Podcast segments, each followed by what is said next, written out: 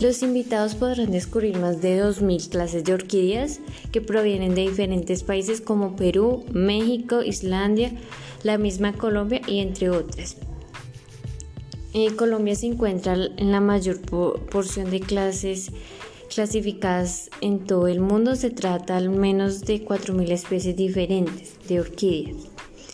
Durante los días de la, exhibición, los visitantes podrán gozar de un cronograma escolar y educativo de las diferentes plantas que existen en el lugar, así como también un borde artístico. Existe también una galería fotográfica, una una muestra de teatro y algunas representaciones cortas.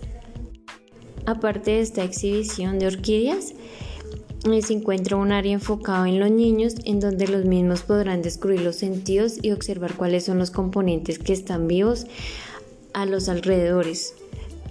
Todo esto conducido a, cursos de manualidades y dibujos de las orquídeas. Luego encontramos unas plantas carnívoras. En el jardín se puede observar más de 400 clases de plantas carnívoras que existen en el mundo. En la exposición se puede observar las clases como la lirio cobra, una planta carnívora con enorme parecido a la culebra ergugida con colmillos y lengua.